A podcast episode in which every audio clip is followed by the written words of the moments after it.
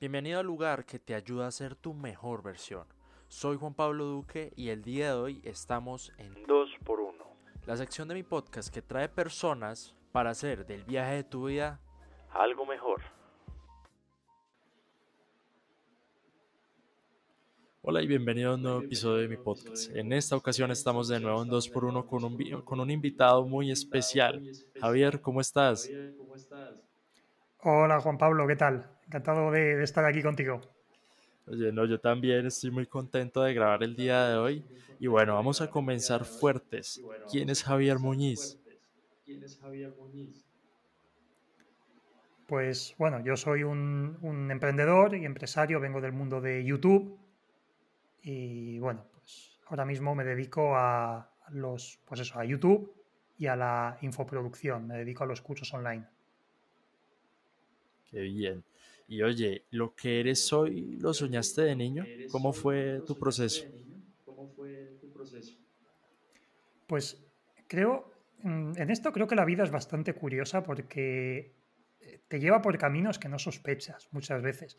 Evidentemente yo no, yo no imaginaba esto, porque entre otras cosas, cuando yo era niño, para empezar, Internet era algo que, bueno, creo que lo tenían en Estados Unidos y, y vamos, aquí tardó mucho. Yo Internet lo descubrí ya, lo, bueno, lo descubrí, lo conocía, pero lo empecé a usar con 18 años en la facultad, porque había en mi facultad, pero salvo dos amigos míos, nadie lo tenía en casa. Entonces, obviamente cosas como, como YouTube, como los podcasts, como los cursos online, no existían, eso era ciencia ficción.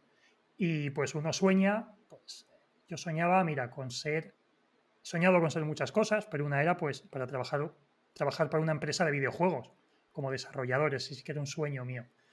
Pero según pasa el tiempo, sí que te das cuenta que igual el, objetivo concreto que tienes de quiero específicamente dedicarme a este trabajo, o sea, la gente ahora mismo, la gente más joven que diga yo quiero ser youtuber o quiero ser montar una empresa de esto, pues es posible que no llegues a eso, pero te estás enfocando en un camino que, vas a llegar a algo parecido. Yo lo que tenía claro es que quería, quería ser mi propio jefe, quería hacer un trabajo que, fuese creativo, yo quería poder crear cosas, poder utilizar mi imaginación, que esto es algo que hemos hablado tú y yo un poco fuera de cámara también, de, de esto que nos gusta crear cosas. Y yo tenía claro que quería hacer algo creativo, por eso el tema de los videojuegos, creativo y tecnología, fíjate, en aquella época, creativo y tecnología. Pues no he hecho eso, lo tengo como hobby, eso sí, lo conservo como hobby, pero me he ido de nuevo a algo creativo y algo relacionado con la tecnología. O sea, es importante en lo que te vas enfocando. Sí. Y, oye, no, me, parece muy importante eso que dices, lo del camino, porque uno se espera pues muchas cosas y, una meta clara, o sea, como si fuera algo lineal, pero es todo lo contrario. Y más cuando es un tema de emprendimiento, de, estar aquí en lo digital. Y como ya te comentaba, yo comencé como youtuber y no me esperaba que me iba a topar con tantas cosas en el camino. Y yo no pensaba que iba a terminar siendo o, iba a terminar queriendo ser empresario, emprendedor. Esto yo a los 10 años nunca lo hubiera imaginado. O sea, es, es, es completamente diferente lo que, lo que conseguimos o bueno, más bien el camino que, por el cual pasamos a lo que conseguimos. Como tú dices, puede ser algo similar a lo que queríamos al principio, pero yo pienso que puede ser hasta mucho mejor, ¿no? Totalmente. Es, al final es la, yo creo que es la intención, sobre todo. O sea, en, la intención, el, deseo más, más puro, más primitivo que tienes, que, que en mi caso y en el tuyo es quiero crear algo, quiero hacer algo, oye, que en cierto modo aporte un valor a los demás. Es, algo que quieres hacer, no queremos solo, eh, no quiero solo dinero, no quiero solo trabajar para una gran empresa. ¿Qué quiero hacer? Quiero hacer algo relacionado con esto. Y hay una frase que dice José María Bea, que es mi, uno de mis socios en, Escuela de la Memoria, que dice mucho, una frase que es, cuando haces cosas, pasan cosas. Y coincido al, al 100%, si no al 200% con esto, porque a mí me ha ocurrido que cuanto más he probado hacer algo, aunque me haya equivocado, ojo, que siempre hay, hay tropiezos, como hablábamos antes, pero siempre que he intentado algo, he aprendido alguna cosa y más importante, como es algo que probaba en, muchas veces en internet y lo mostraba a la gente, conocí a alguien que luego me ha resultado interesante, con quien he podido luego colaborar en algo o que me ha despertado una idea que yo no tenía. Entonces, hacer cosas te lleva a que puedas hacer muchas más, te va abriendo puertas, aunque no lo creas, te va abriendo. Voy a poner a grabar de nuevo. Se me fue la conexión, pero bueno, retomamos eh, el episodio. Entonces, Javier, me venías contando eh, lo de la frase que dice mucho tu socio. Sí, no, mi, socio José María, una de las frases que tiene, que es casi como, como su mantra, es la de cuando haces cosas, pasan cosas. Y la verdad es que no puedo estar más de acuerdo con esto, porque eh, yo mismo lo he visto. Cuando he hecho, he probado a lanzar cualquier proyecto, proyectos pequeños muchas veces, el hacer un blog, el abrir un canal de YouTube que sigue muy poquita gente al principio, por no decir nadie, el hacer cualquier intento, salga bien o salga mal, siempre te llevas un aprendizaje, pero encima, cuando es algo que estás haciendo de cara al público y más en Internet, si es algo que haces con pasión, es algo que haces porque realmente, porque realmente te gusta, te vas a esforzar tanto o le vas a, vas a crear un contenido tan, tan bueno para alguien que siempre va a haber alguien que se fije y vas a hacer algún contacto interesante. Y a mí durante estos últimos 12 años, creo que son, que llevo eh, haciendo cosas en Internet, me he dado cuenta precisamente de eso, que he podido conocer a muchísima gente de muchos ámbitos distintos y ha sido gracias a proyectos que han salido bien y otros que han salido mal o no han salido tan bien como yo esperaba. Sí. Y oye, me, surge la duda, porque tú antes mencionabas que, que, o sea, que veías, que te veías a ti siendo tu propio jefe. ¿Eso a raíz de qué surgió? O sea, ¿hay algún empresario en tu familia o, dónde lo hallaste? Pues fíjate, es muy curioso. Precisamente no, no hay ninguno. O sea, son, en el caso de mis padres, mis padres, bueno, ya están jubilados, pero mis padres se dedicaban al, eran profesores, profesores de escuela.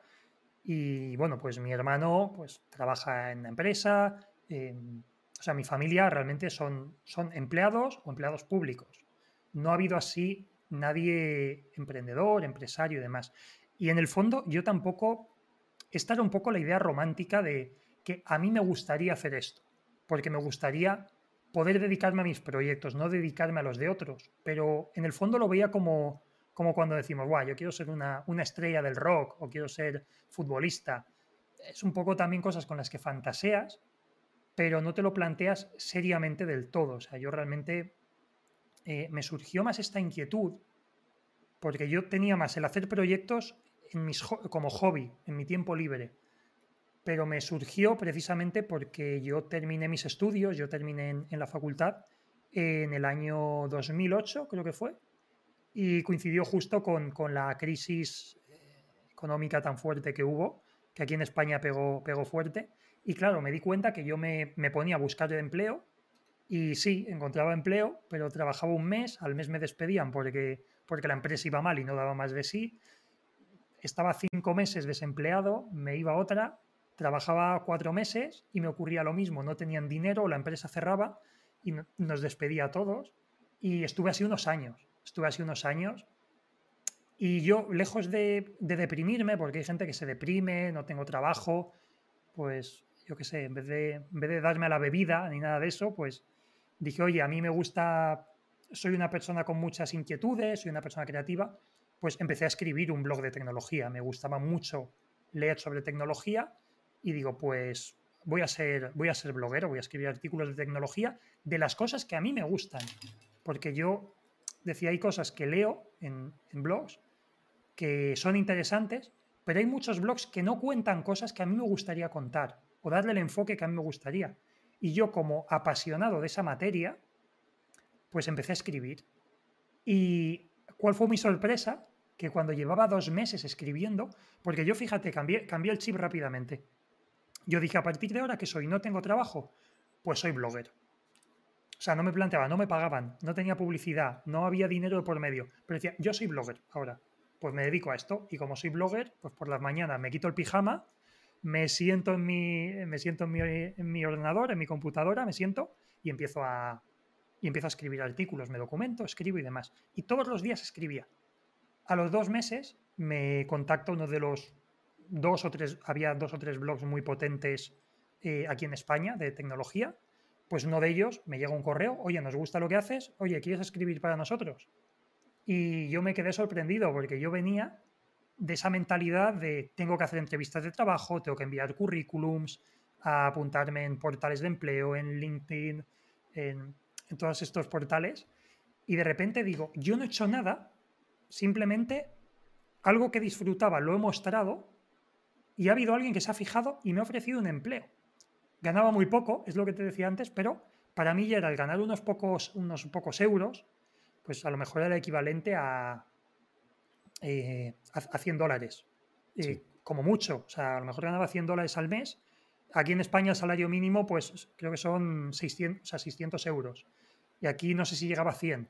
Entonces era pues una cosa muy pequeñita, pero yo ya estaba ganando dinero, generando dinero con Internet y haciendo algo que me gustaba. Y ahí me, me cambió la mentalidad, pero rápidamente. Dije, aquí tengo que hacer algo. Sí. Y, y es muy importante darse cuenta de esto. O sea, si hay una crisis, ahorita que estamos en una crisis y lo que viene después de, de esta pandemia, pues no sabemos. O sea, al final puede conseguir un empleo y solamente ver eh, la, o sea, ver como única posibilidad ser empleado, puede ser igual o más riesgoso que ser emprendedor o ser empresario. O sea, y, y, con, con, con, lo que cuentas, eh, lo, lo, evidencias. O, sea, perdías tu trabajo constantemente durante la crisis y bueno, una salida pues buena fue la que hiciste tú, que convertirte en bloguero, cambiar el chip y esto me lleva a lo siguiente, o sea, ¿qué pasó después de que consigues este empleo haciendo, haciendo artículos para estos chicos? Pues me di cuenta, pues después de conseguir esto, me despedí del trabajo. Cuando llevaba unos meses, me despedí. Pero precisamente porque, porque aprendí esto, dije, ¿qué necesidad tengo de, de hacer esto para otro? Si estos me están pagando a mí 100 por hacer esto, ellos le están sacando una rentabilidad. Si me han buscado a mí, algo bueno estaré aportando. Vamos a ver qué puedo hacer, vamos a explorar. Y bueno, pues me dediqué, digo, mira, voy a intentar conseguir experiencia. Yo no sabía, esto es como, como digo, esto es como tener una brújula. Tú no sabes exactamente dónde vas a llegar. Tú sabes que quieres ir hacia el norte o sabes que quieres ir hacia el este. Voy a ir hacia allí no sabes si vas a tener que tomar un rodeo, no sabes si va a haber una zona de tormenta que tienes que esquivar, pero sabes que quieres ir hacia un lado, sabes que quieres ir en una dirección y yo sabía que quería ir en esa dirección.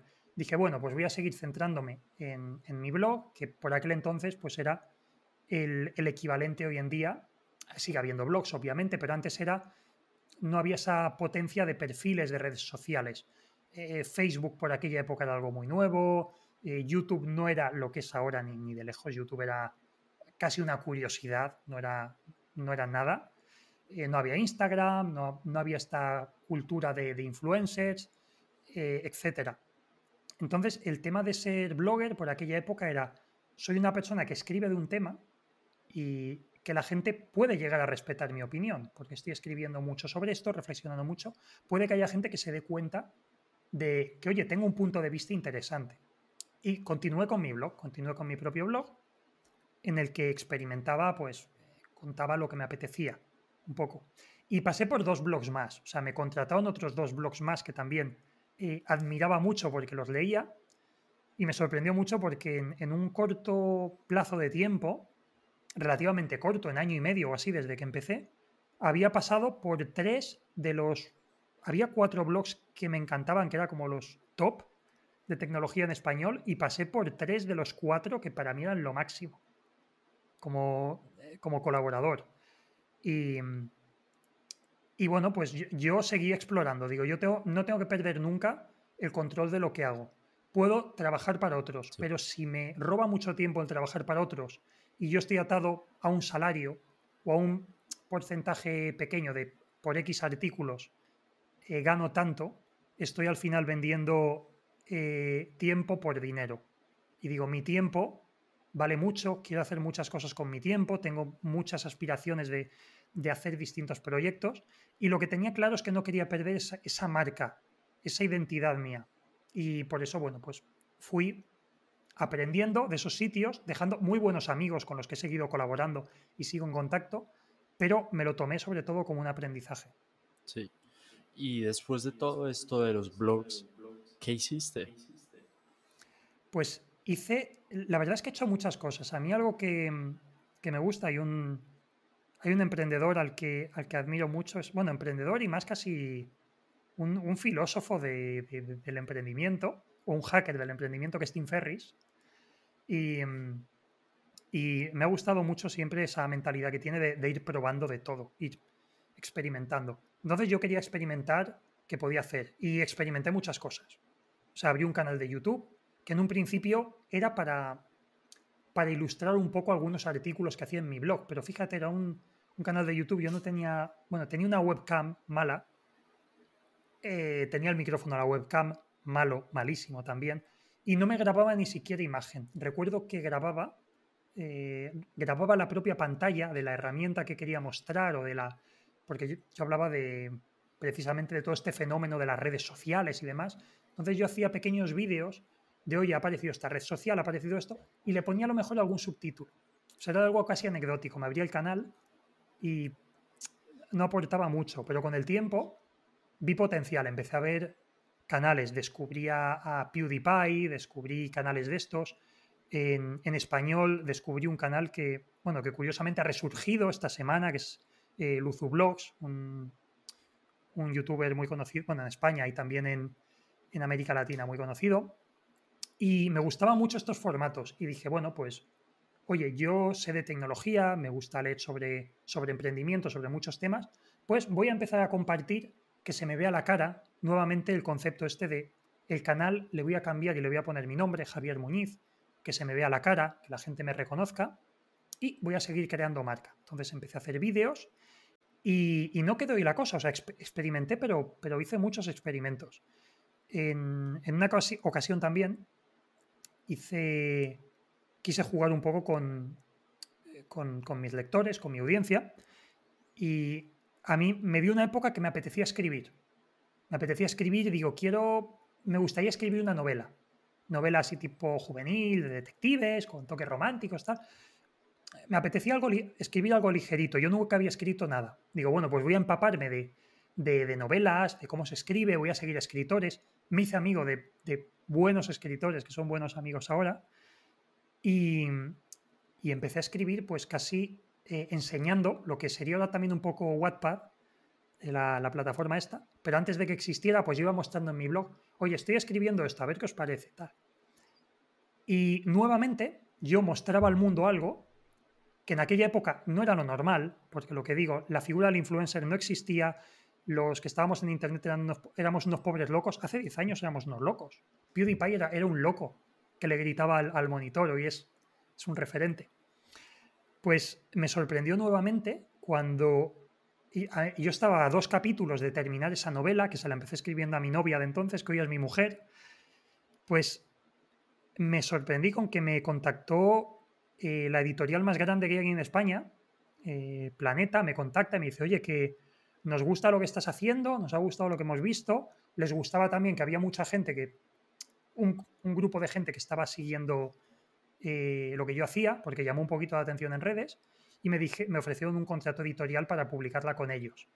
Entonces, bueno, yo acepté, me pareció una pasada, y sí que es cierto que gané muy poco, gané muy poco, vendí unos cuantos libros, eh, fui a una feria a firmar en, Madrid, una, una, experiencia que para mí la experiencia fue increíble, es una de esas experiencias que me guardo para, para siempre, pero gané muy poco. O sea, yo creo que a lo mejor pude ganar en total de lo que vendí. Aún se sigue vendiendo, pero muy poco.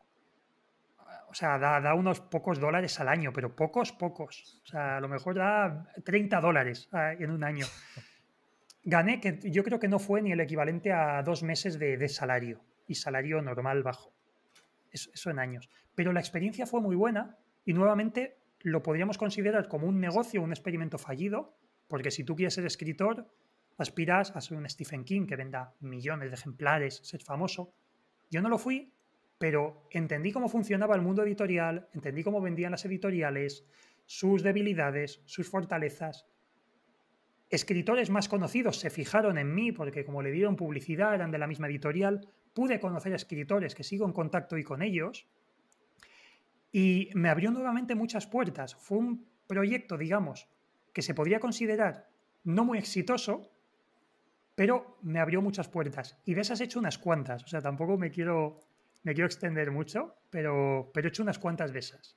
Sí, y eso, eso, eso es muy importante. O sea, picar un poquito de todo. O sea, o sea, así lo de las novelas no sea tu área de especialidad, por decirlo así. Es una gran experiencia y la experiencia no, le, no te la va a quitar nadie. O sea, y eso más adelante puedes aplicarlo en las cosas que estés haciendo en ese momento, ¿no? Eso, o sea, si hoy aprendes a editar videos y tus videos no los ve nadie, mañana puedes hacer grandes películas o grandes documentales con ese abanico de habilidades. Entonces es muy importante, a pesar de que fracasemos, conseguimos experiencias, contactos, entonces es, es muy chévere, o sea, más que, que el dinero, o sea, no, no, no todo es el dinero sino que también hay que darle valor a las experiencias y a todo eso que conseguimos con nuestros proyectos fallidos.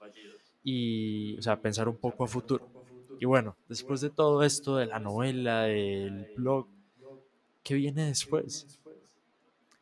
Pues vienen dos, em, vienen dos proyectos, uno pequeñito, uno que lo cuento nuevamente porque, porque se repitió. Yo ya con esto me había, me estaba empezando, por así decirlo, como decimos aquí en España, me estaba picando un poco con esto, o sea, me, me entró el gusanillo, digo, uy, me interesaba escribir blogs porque yo consumía blogs y en mis ratos libres, porque realmente ten en cuenta que era mi ocio, tanto escribir la novela fue parte de mi ocio, algo creativo que hacía para entretenerme y que dije, esto de esto se puede sacar algo, puedo sacarle algo más, no necesariamente dinero, pero puedo convertirlo en un empleo, ¿puedo darle visibilidad? Pues me di cuenta con el blog, leía blogs y pude ser bloguero profesional. Es decir, podía cobrar e, por ello. No mucho, pero podía cobrar. Me dio una época que me apetecía escribir. Conseguí escribir una novela que era un reto personal para mí y conseguí ser escritor durante un tiempo. O sea, me llamaban para entrevistas, una editorial te contrata, te lleva firmas, y dije, ¿esto se podrá seguir replicando? Y entonces es cuando pensé, digo, a mí, me gustan, a mí me gustaba desde, pues desde que tenía 8 o 10 años, me, enseñó mi padre, a, mi hermana a mí nos enseñó a, programar, a escribir código para, para, hacer programas informáticos. Y a mí me gustaba hacer pequeños juegos, me gustaba hacer pequeños videojuegos. Y es un hobby que mantengo. Y como informático de formación que soy, pues me, me sigue gustando mucho el desarrollar videojuegos retro y todo esto. Y en aquella época, hace, hace unos años, pues empezaron a despuntar mucho los, videojuegos de, navegador para Google Chrome y demás, que, estábamos hablando también antes tú y yo. Y, vi que frente al Flash estaba empezando a despuntar la tecnología, el, HTML5. Y, yo es una tecnología que en mis ratos libres me gustaba hacer cosas y empecé a experimentar. Y, dije, ostras, y estos, hay, hay gente que, que, está haciendo juegos y yo sé que los juegos Flash generan dinero y todo esto y fíjate, no estaba ni pensando en el dinero en aquel entonces, pero salió el, videojuego este, no sé si te, bueno, te sonará, imagino, el del pajarito este, el Flappy Bird, este que era tan difícil, el pájaro que iba haciendo esto, se hizo muy viral, precisamente porque lo jugó PewDiePie, y dije, bueno, este es un juego muy sencillo, yo creo que esto en el navegador, con, con HTML5, lo voy a hacer para que sea compatible con el smartphone y que puedas jugar con la pantalla táctil y en PC y todo. Y en dos tardes, pues escribiendo el código, hice un clon que era idéntico. Era un clon idéntico del juego. Lo hice con por tema también de derechos de autor. Yo la verdad es que no pensaba ni en ni no pensaba en venderlo, ni mucho menos. Yo pensaba, yo quería demostrar, quería escribir en mi blog, oye, estoy probando esta tecnología y los smartphones cada vez son más potentes y oye, esta tecnología puede servir para, para, juegos, para jugar en el teléfono. Puede servir muy bien. Y lo hice como experimento, como, demostración. Publiqué un artículo Y justo el creador de Flappy Bird se agobió por la fama porque le abrumó tanto el éxito que retiró el juego del mercado. Entonces el juego ya no existía. Quien lo había instalado lo podía tener en su smartphone.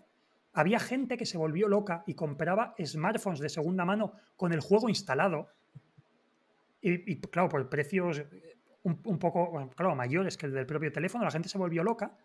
Y me contactaron, no sé si fueron dos o tres páginas de, de juegos flash, que me dijeron, te pagamos 500 dólares si nos dejas, si nos das permiso para poner eh, tu juego en mi web. Entonces, tú piensas, había tardado dos días, lo había hecho en mi tiempo libre y me encontré con 1.500 dólares esa semana. O sea, me explotó la cabeza. Me explotó la cabeza con eso. Dije, pero ¿qué ha pasado aquí? ¿Qué ha pasado aquí? Y, y digo, nuevamente me ha vuelto a pasar lo mismo. Es muy difícil ser diseñador, desarrollador de videojuegos en una gran empresa, hacer un videojuego que sea tipo Grand Theft Auto, es muy complicado hacer este tipo de cosas, pero me di cuenta, fíjate, a mí que me gustan los videojuegos, metiéndome en este nicho pequeñito de los juegos mm, para navegador, yo puedo incluso dedicarme a esto. Y hubo una temporada que estuve haciendo algunos juegos, vendí algunos y, validé mi idea. Y después de esto ya llegué a YouTube. Ya llegó la época de YouTube, que yo decía, oye, me voy a comprar una, buena cámara. Eh, me compré, bueno, me compré una webcam, aún la tengo, no es la que estoy, la que estoy usando ahora. Eh, el micrófono sí, me compré este micrófono, invertí un poquito de ese dinero que había ganado, igual que tú, y dije, voy a hacer vídeos y, oye, yo veo que lo que está haciendo PewDiePie y toda esta gente, esto tiene futuro. Y en, y en YouTube la formación tiene que funcionar porque hay muy poca. Había algo de videojuegos y había tutoriales, pero tutoriales en plan de cómo hacer el nudo de la corbata, cómo cocinar espaguetis, eran cosas así pero digo, oye, gente que enseñe de, cosas de emprendimiento, que enseñe de cosas de crecimiento personal, que enseñe de informática, hay poco. Digo, pues voy a intentar hacerme fuerte aquí, yo creo que se puede hacer algo. Y nuevamente, pues me sorprendí de que me, me pude dedicar profesionalmente a YouTube. Nuevamente no, no, no era un youtuber millonario ni mucho menos. Eh, prácticamente llegaba al salario mínimo, no me daba más, o sea, en torno a los a lo mejor 600 dólares o así, pero ya tenía unos ingresos recurrentes y digo, ya me puedo considerar un youtuber profesional porque con un trabajo que tenga media jornada y esto, ya tengo, ya tengo un salario. Y si nadie me da trabajo, ya estoy ganando un salario mínimo haciendo algo que me apasiona. Y, eso, y, vas aprendiendo, vas, vas encadenando este tipo de, situaciones. Sí, oye, pero, o sea, ¿qué te, qué, te, cautivó de la formación online y qué, y qué te llevó a ello?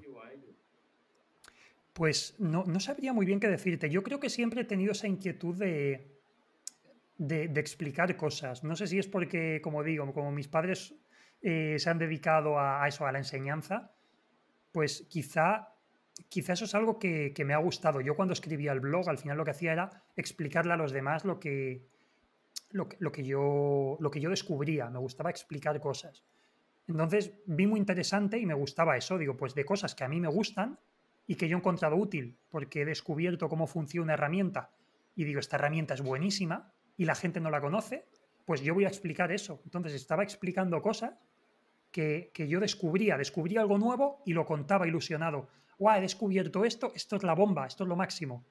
Lo explicaba y veía que poco a poco había gente que con mis vídeos iba aprendiendo, me pedía más y, y le vi un potencial enorme. Digo, la formación aquí tiene, esto tiene que despuntar, pero, pero ya. Sí, ¿y por dónde crees que pueden empezar los, los futuros formadores online? O sea, que en este momento están como, como que sí quieren, pero no quieren y no saben como que qué hacer. Es, a ver, aquí hay aquí varias cosas que son importantes. Y es, por un lado, yo empecé de una forma muy ingenua. Yo creo que la mayoría de la gente empezamos de una forma muy ingenua. Me gusta hacer algo, lo hago y miro a ver qué pasa. Pero también con los años me he dado cuenta de que es importante que haya un poco de intención. Aparte de ese propósito que tienes, porque tú al final tienes un propósito de que quieres crear cosas o quieres mejorar la vida a la gente o formarla o entretenerla, tú tienes un propósito vital, por así decirlo. Pero aparte de eso también es importante llegar a tener un plan. Si es cierto que es muy ingenuo también pensar el que vas a empezar a, ganar dinero desde el primer momento, lo normal es que el dinero lo empieces poniendo tú.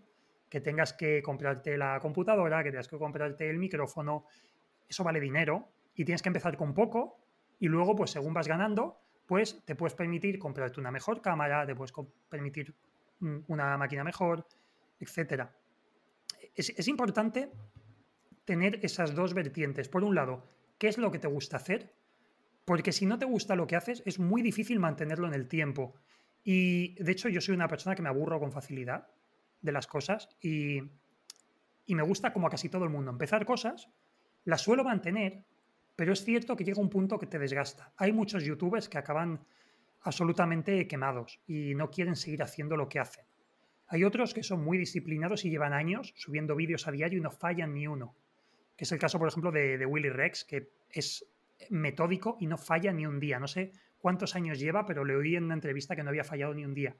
Eso es muy difícil. Yo lo he intentado, he sido muy metódico y aún así ha habido temporadas que, que lo he tenido que, que aparcar. Ahora mismo me ha, pasado a mí. Yo llevo unos meses sin subir vídeos a mi propio canal, pero es por, bueno, por dos motivos. Porque ahora tengo mi propia empresa con mis socios y estamos en, pleno, en plena expansión, en pleno crecimiento y, y el negocio en el momento pues empieza a crecer, empieza a funcionar bien, es más exigente.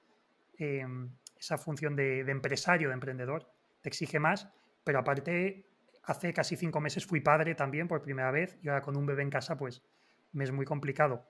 Pero lo que digo, si realmente no me apasionara YouTube, no me apasionara em, formar a la gente online, que es lo que hacemos en Escuela de la Memoria, me sería muy difícil mantener este ritmo, acabaría quemado y abandonando enseguida. Entonces, lo que diría es que sea algo que te apasione y que cuando lo empieces tú digas, esto lo haría gratis. Si a mí me dan mañana un millón de dólares, ¿yo seguiría haciendo esto? Y la respuesta tiene que ser sí. Y, esto, y esta aparte lo dijo algo parecido PewDiePie. PewDiePie dijo, yo seguiría haciendo esto de todas, todas. Yo vendía perritos calientes en un puesto, decía, y luego por las noches hacía vídeos. Dice, no me habría importado estar toda la vida vendiendo perritos calientes y si yo podía hacer vídeos luego por la noche. Sí. Tiene que ser así. Wow, qué, qué, qué, frase tan impactante. Y, y, bueno, sí, yo creo que a eso deben apuntar las personas. Pero bueno, ahorita que mencionas lo de YouTube, eh, relacionado con la diversificación del contenido, pues eso al final termina afectando a los canales de alguna u otra manera. Si están todos en uno solo y a ti te pasó. ¿Cómo pueden los youtubers lidiar con eso? Es, claro, a ver, esto es. Esto también es una consecuencia de, los, de los cambios que hay en, en la propia YouTube y en las propias plataformas. O sea, realmente esto es algo que, no es casual. Mi contenido estaba diversificado, como el de muchos otros canales, porque funcionaba en su día. Esto es como el SEO. En su día eso YouTube lo premiaba. Lo premiaba porque tú tenías temas que a la gente le eran interesantes, hablabas de distintos temas y si los posicionabas bien, eh, atraías mucho tráfico. Entonces YouTube te premiaba el que tú tuvieses mucho contenido, aunque fuese diverso, y te fuese llegando gente porque en mi caso yo no tenía una comunidad eh, sólida como tal, o sea, yo no, no tenía como lo que pasa con, los influencers como tal, o sea, en el caso de, Willy Rex, eh, Germán Garmendia, PewDiePie, sí que tienen una, un fanbase muy definido, gente que les sigue, hagan lo que hagan, publiquen lo que pueden publicar eh, un vídeo comiéndose un sándwich en la puerta de su casa que va a tener un millón de reproducciones. Es así. En el caso del otro perfil de youtuber, que, era el mío, mi tráfico venía precisamente de, que yo ponía contenido de temáticas que la gente demandaba. La gente estaba buscando desesperadamente contenidos de ciertos temas y no había casi vídeos, no había vídeos de calidad. Entonces mi objetivo era, de los temas que a mí me interesaban, si era un tema demandado, pues hacía una serie de vídeos. Y iba funcionando así. Entonces, funcionó muy bien. O sea, mi canal de YouTube a día de hoy, y eso que está un poco parado, sigue, sigue funcionando, sigue atrayendo, pues, no llega al millón de, visitas al mes, pero cerca del millón de visitas, a pesar de que ahora hay muy poca actividad, desde hace meses no hay ninguna, aunque lo retomaré. Eh, tiene casi medio millón de suscriptores a día de hoy. O sea, es un canal que funciona, pero no tengo esa audiencia y es cierto que YouTube esto ya no lo premia. Entonces, por ese motivo yo me abrí un segundo canal eh, con esta intención, que es un canal de nichos, un canal vertical que está relacionado con la programación de videojuegos. Aparte es un nicho muy específico, porque es la programación para, para juegos de navegador. Y es muy, muy, muy específico, pero nuevamente es un contenido que hago precisamente siguiendo esa premisa. Si yo ganase un millón de dólares mañana, yo seguiría en mi tiempo libre, yo no me iría a una playa, o sea, igual sí, sí, me iría a una playa algún día a, tumbarme y a, y estar ahí en la playa tranquilo, con un refresco, lo que fuera. Pero en el resto de tiempo que no estuviera allí, a mí me gustaría seguir haciendo vídeos para ese canal. Entonces lo empecé con esa premisa. Porque hoy en día, que hay mucho de todo en, en YouTube, en formación online, las cosas específicas funcionan muy bien. Porque Internet está ya muy extendido, te vas al rincón más, más recóndito del planeta y tienen Internet, y tienen YouTube y demás. Entonces, si tú encuentras algo que de verdad te apasione, porque dices, esto es apasionante y hay poco, o hay comunidades pequeñas, no pasa nada, porque una comunidad pequeña, pero apasionada, tiene una ventaja muy grande. Y es que fíjate, si yo, por ejemplo, hiciese vídeos sobre cómo programar en, Unity o Unreal Engine y este tipo de, plataformas para creación de videojuegos tan masivas, hay muchísimos, hay muchísimo contenido y muy bueno. Yo me centré en un contenido para gente que sí que sé que existe, que hay gente que hace este tipo de cosas, que es algo que a mí me gusta, que disfruto mucho, y sé que no lo hace nadie, porque yo he buscado ese contenido desesperadamente, el que hago. Es contenido que yo he buscado y digo, esto no hay, o lo encuentro con cuentagotas, o no hay vídeos y tengo que leerme documentación técnica de una universidad para encontrar una cosa específica, digo, esto no lo ha hecho nadie, lo voy a hacer yo porque esto es lo que quería yo que hubiese en Internet. ¿Qué me he dado cuenta? Es un canal pequeño, pero cada vez que subo un vídeo, la gente se vuelve muy loca con el vídeo, la gente que me sigue se vuelve muy loca. Y están entrando profesores de, de universidad que enseñan creación de videojuegos. Me está llegando, por así decirlo, una audiencia muy cualificada. Yo tenía una audiencia muy diversa, ahora tengo una audiencia muy cualificada. Yo sé que esto, creciendo un poquito y dedicándole cariño un tiempo, si en un momento dado quiero dedicarme a hacer cursos o hacer algún libro específico de esto, sé que es una temática que como no habla nadie de esto, esa gente tan loca y tan apasionada como yo van a querer comprar, porque no existe. Y puede que sea una audiencia pequeña, pero en el mundo pequeña que es, que haya 5.000 personas, 10.000, es, muy poca gente que le guste una cosa. Es muy poca gente, pero si consigues que 5.000 personas te compren un producto que sea de, eh, de, 100 dólares, estamos hablando de medio millón de dólares. Sí. Es, así. Es, realmente brutal. Es, es, un poco la intención. Entonces, yo creo, ahora mismo hay mucha copia en YouTube, bueno, en YouTube no, en general, en todas partes, hay demasiadas copias. Hay mucha gente que va por el dinero, por la fama, que es intuitivo, todos empezamos así, todos yo veía a PewDiePie y decía, yo quiero el botón de plata, quiero el botón de oro, el de plata lo, conseguí, lo tengo ahí, al final lo logré, pero era un poco ego, era ego, era la vanidad, yo quiero em, que me conozcan la gente y demás. Y al final te das cuenta y dices, no, yo quiero hacer algo que me guste, me llene y, y que aporte. Entonces, como hay tanta copia, hay tanta copia de, de, youtubers, hay tanta copia de PewDiePie, de, del Rubius, de toda esta gente, hay tantísimas copias que dices, busca algo que sea diferente, sé tú, sé tú, pero haciendo lo que a ti te gusta, no lo que están haciendo los demás. Mira qué puedes hacer tú que otro no esté haciendo. Es difícil, es difícil encontrarlo, pero cuando encuentras algo que te apasiona y que te das cuenta que nadie más está haciendo o que no lo está haciendo bien, la poca gente que lo hace, eso es muy valioso. Y aunque al principio parezca que llegas a poca gente, estás llegando a la gente adecuada. Exactamente. Y bueno, oye, para ir concluyendo un poco, ¿qué libros crees que los oyentes no deberían perderse y que tuvieron un gran impacto en tu vida? Uf, muchos. Tengo, tengo por, aquí atrás tengo unos cuantos además y aquí encima de la mesa tengo, tengo algún otro. De emprendimiento, mira, relacionado con, emprendimiento y un poco con también con, el crecimiento personal, porque es importante, tengamos en cuenta que, es importante, esto es como, el yin y el yang, tiene que haber un equilibrio. tienes que llevar una vida ordenada, es decir, tener una vida sana, que es importantísimo, te tienes que cuidar tú, tienes que cuidar tu, salud mental, de, de, estar bien, de estresarte, tienes que también tener un conocimiento financiero para decir, oye, estoy haciendo esto, pero no solo lo hago por hobby, no vivimos nadie del aire, hay que pagar el alquiler, hay que mm, pagar la comida, hay que pagar el equipo, hay que pagar la ropa, muchas cosas. Entonces, tienes que tener eso y también la parte empresarial. Entonces, libros que a mí me parecen imprescindibles. Uno de ellos es el MBA Personal, que es un libro magnífico sobre, sobre creación de empresa, te cambia mucho la, mentalidad, al menos a mí. Eh, otro, el método Lean Startup, que es sobre em, mejora continua. Sobre todo, el resumen rápido de este libro es haz eh, cosas rápidamente y gastando poco dinero.